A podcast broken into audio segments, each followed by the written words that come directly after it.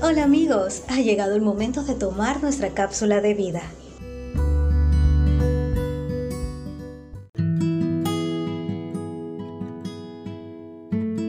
La lectura de hoy la tendremos en Mateo capítulo 5 versículo 44.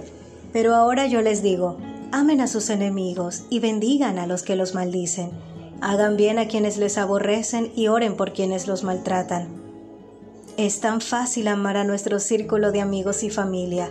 Damos todo por ellos y su felicidad es la nuestra.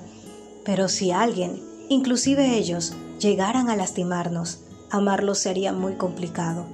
Es muy difícil volver a mirar con ojos de amor a quienes nos han decepcionado.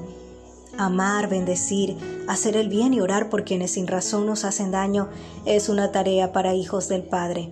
Por eso necesitamos a Jesús. Repito, necesitamos a Jesús.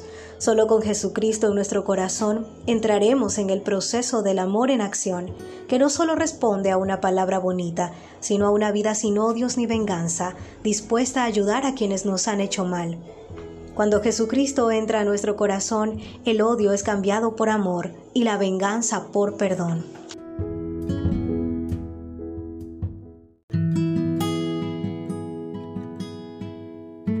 Y esto irremediablemente nos convierte en verdaderos hijos del Padre, revestidos de amor. No es fácil amar como Jesús nos indica en su palabra. Por eso pidámosle que entre en nuestro ser y transforme nuestro interior. Oremos constantemente y cuando menos lo esperemos, de forma natural, fluirá de nosotros su amor para con los demás. Si este mensaje ha tocado tu corazón, repite conmigo esta oración.